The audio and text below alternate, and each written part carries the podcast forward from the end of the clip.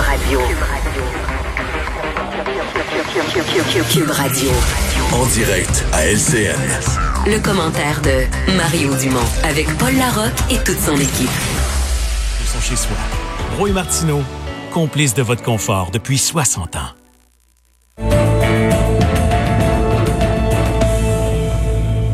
Précisément à 16 heures, je vous rappelle, on a franchi aujourd'hui le cap des 2000 décès de la COVID-19 avec 163 nouveaux cas et décès rapportés aujourd'hui. Et euh, alors qu'on s'apprête à rouvrir les écoles et permettre donc la reprise de l'économie, la direction de la santé publique promet d'effectuer 14 000 tests par semaine dès la semaine prochaine. Par ailleurs, l'État de New York emprunte une voie opposée à celle du gouvernement du Québec. Pas question de rouvrir les écoles dans l'État de New York avant septembre prochain. On va commenter bien sûr toutes les nouvelles de la journée. Emmanuel Latraverse et Mario Dumont sont avec nous. Mario que je salue dans ses studios de Cube Radio. Euh, bonjour à vous deux. On va aller retrouver, on va aller retrouver tout de suite Alain Laforêt du côté de Québec parce que Alain, point de presse sans François Legault aujourd'hui. Horacia Arruda avait toute la patinoire pour euh, présenter le, plan d'attaque du gouvernement. Une des conditions sine qua non pour euh, déconfiner, Alain, c'est de tester davantage. Comment ça va se faire? Ben parce qu'on veut vérifier effectivement là, si le virus va se propager euh, davantage. Euh, entre autres, on a admis, et rappelez-vous, Paul, qu'on a posé la question là, dès le début de la pandémie là, au niveau de la propagation de ce virus-là, qu'il y a environ 250 000 porteurs actuellement au Québec. C'est 3% à 5% de la population euh, des Québécois qui pourraient être porteurs. Évidemment, on avait un enjeu au début, c'est-à-dire du réactif, les écouvillons pour faire des tests. On va toujours se concentrer là, sur les CHSLD, euh, le personnel euh, médical, euh, les policiers, les pompiers. Mais là, on élargit dans la grande population, entre autres à Montréal-Nord, pour voir comment l'épidémie va réagir. On va tester également dans les écoles, dans les entreprises. On pourrait faire des tests aléatoires en zone chaude, justement pour moduler la réouverture des entreprises manufacturières, des commerces et des écoles. Écoutez Horacio Arruda qui nous a dit aujourd'hui qu'on allait monter à 14 000 tests par jour qui vont se faire dans 150 cliniques de dépistage. En effectuant près de 15, 100 000 tests par semaine, avec tout ce que ça comporte comme défi de ressources humaines, de saisie de données, de manipulation laboratoire et ensuite de suivi de, épidémiologique, ça va être jamais vu. Si on teste beaucoup plus, on va trouver plus de cas euh. Si on dit 3% de la population, on pourrait calculer 3 de, de, de 8 millions. Il euh, faudrait que je fasse le calcul, là, mais ça doit être 250 000. 250 000. Il y a un prof qui se rend compte un matin qu'il ne goûte plus rien, puis il sent plus rien. là, on va dire qu'il y a un cas. là, on va aller faire l'investigation autour de ce prof-là. On pourrait arriver dans une, entreprise et prélever un pourcentage des employés de l'entreprise euh, pour faire vraiment une description de l'épidémiologie dans le milieu. Et, ça, tout ça, Alain, au fond, c'est pour euh, mesurer plus précisément l'évolution de, la pandémie et prendre les décisions de déconfinement en conséquence. Et je sais pas si le réalisateur, Paul, peut prendre, euh, ou la réalisatrice peut prendre les images en direct actuellement là, euh, de l'interpellation virtuelle. C'est la quatrième qui se déroule depuis le début de la fermeture. Euh, la ministre de la Santé qui était questionnée par Québec solidaire l'a carrément dit lors de cette, cette interpellation. Euh, comme Montréal, il y a vraiment un problème. On met un bémol sur le déconfinement. On sait que ça va arriver dans deux semaines. Puis on va suivre la situation. Parce que ce qu'on veut, c'est moduler l'impact sur le réseau de la santé. Écoutez Horacio Arruda. Si on voit que les hospitalisations sont en hausse, les hospitalisations soins intensifs sont en hausse, que les urgences débordent de façon importante, puis qu'on n'est pas capable ou qu'on n'est plus capable d'ouvrir des soins intensifs ou d'autres places, puis si on voit qu'il y a une réaugmentation des choses, ben on pourrait revenir en arrière en termes effectivement de déconfinement. Mais bon, euh, pour bien comprendre, Alain, qu'est-ce que la ministre a dit au juste à propos du ben, déconfinement je, je, vais vous citer exactement ce qu'elle a dit. Là, on met un bémol par rapport au déconfinement en parlant de la métropole. Pour le reste du Québec, je pense qu'on est prêt à le faire. Donc, ça veut dire qu'on va vérifier là, au cours des prochains jours avec les tests qu'on va faire. Puis on le sait, là, ça va au 19, donc il y a une marge de manœuvre pour les autorités de santé publique afin de vérifier si effectivement le virus se propage davantage que dans l'Est et dans Montréal-Nord. Au début, c'était dans l'Ouest l'ouest de l'île, ça semble se stabiliser. C'est un peu la situation qu'on va vérifier. Peut-être pour conclure, Paul, le premier ministre nous avait habitués à faire des points de presse euh, à tous les jours. On a réduit ça, on n'en faisait plus les fêtes de semaine. Il n'était pas là euh, aujourd'hui et on nous a avisé qu'à partir de la semaine prochaine, ce serait trois fois semaine, lundi, mercredi, vendredi. Mais évidemment, si la situation l'oblige, il y aura point de presse. Le premier ministre sera là. Alain Laforêt à l'Assemblée nationale. Merci, Alain. Mettons maintenant vers Mario Emmanuel. Emmanuel, d'abord, euh, la, ministre qui vient de dire euh, un bémol sur le, le, plan de déconfinement à Montréal. Qu'est-ce que ça veut dire? C'est pas clair, là. Non, ça veut dire que plus les jours passent, plus on ouvre la porte à peut-être reporter ce déconfinement. La réalité, c'est qu'encore aujourd'hui, il y a 600 cas de plus. Ça, c'est à Montréal seulement. Ça inclut pas l'augmentation des cas à Laval et euh, dans la Montérégie. On ne peut pas prétendre, à l'heure où on se parle, que la situation sous, à Montréal se qualifie comme étant une éclosion contrôlée.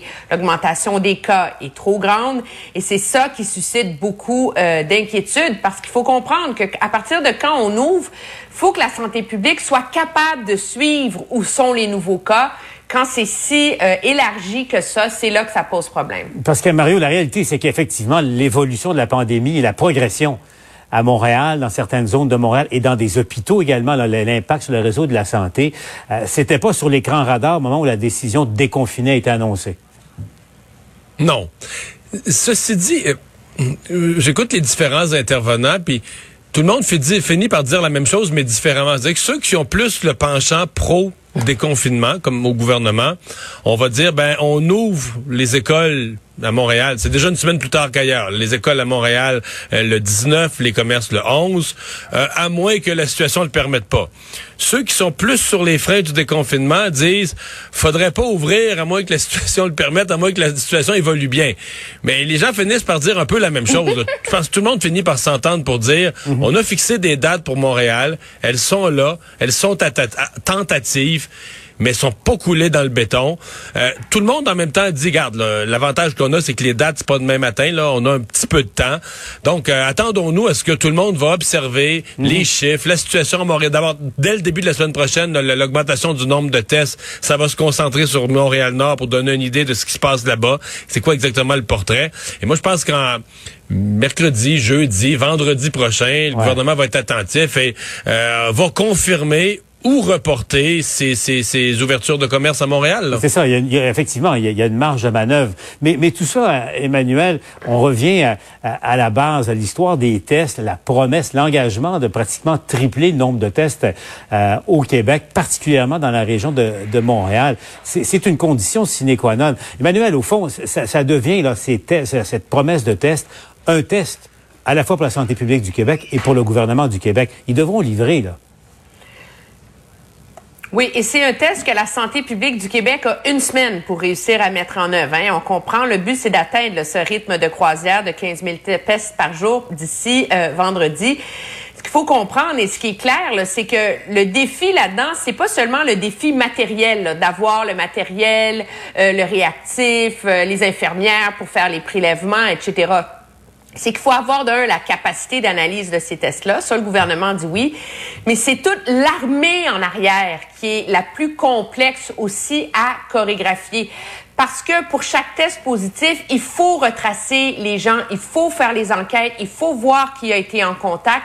C'est la seule façon que cette opération de test serve à quelque chose. Ça sert à rien de tester juste pour savoir qui est positif.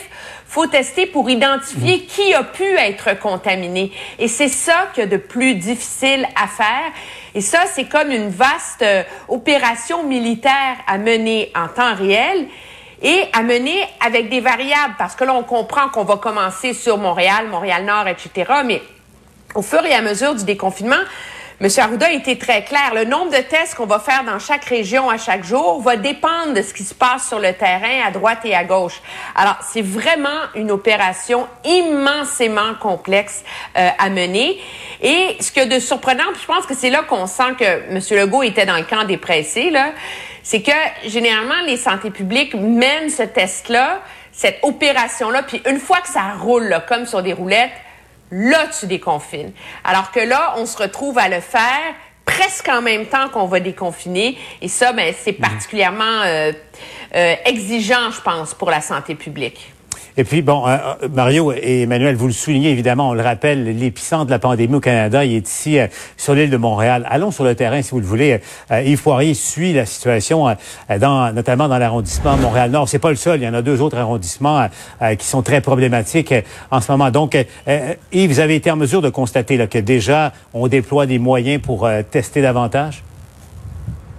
Oui, absolument. Il y a une clinique à deux pas d'ici. Et Paul, juste avant, je vais vous faire part d'une rencontre assez spéciale que j'ai faite juste ici au parc Henri Bourassa. J'ai rencontré un gars qui a un moral d'acier ces jours-ci dans un des secteurs les plus touchés au pays. Et voici ce que ça donne. C'est actif malgré les temps qui courent, c'est ça que je promouvois ici.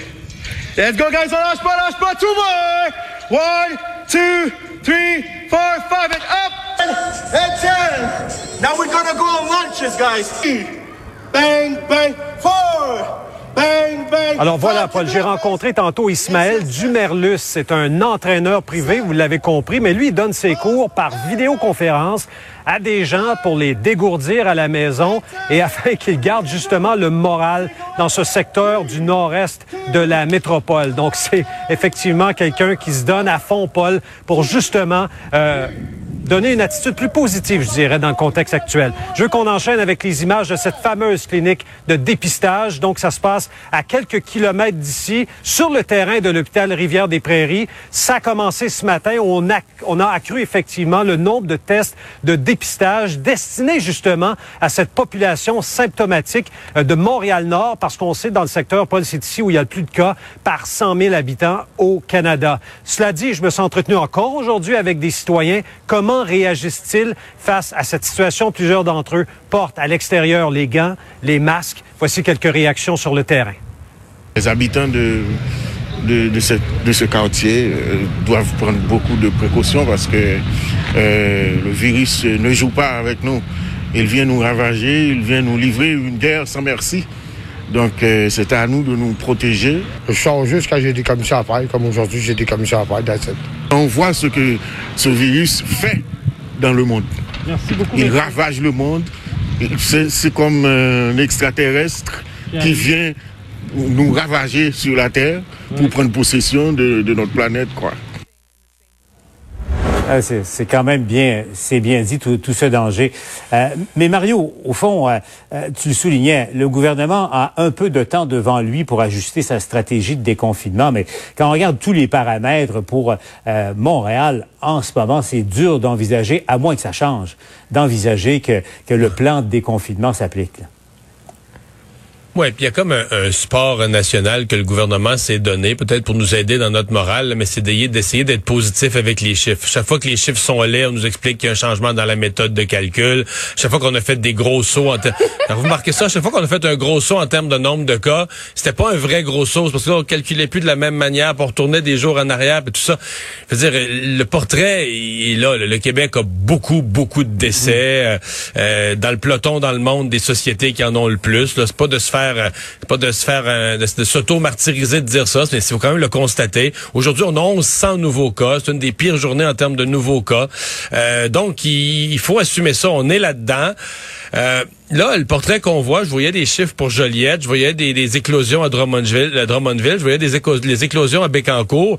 Donc, il y a, euh, il y a Montréal, mais là, tout ce que je viens de Ah, nommer, ouais. c'est à 50 minutes, une heure de Montréal. Donc, ça aussi, à mon avis, la santé publique doit le garder sous surveillance. Là. Il y a des gens, de, des gens de Montréal qui se déplacent.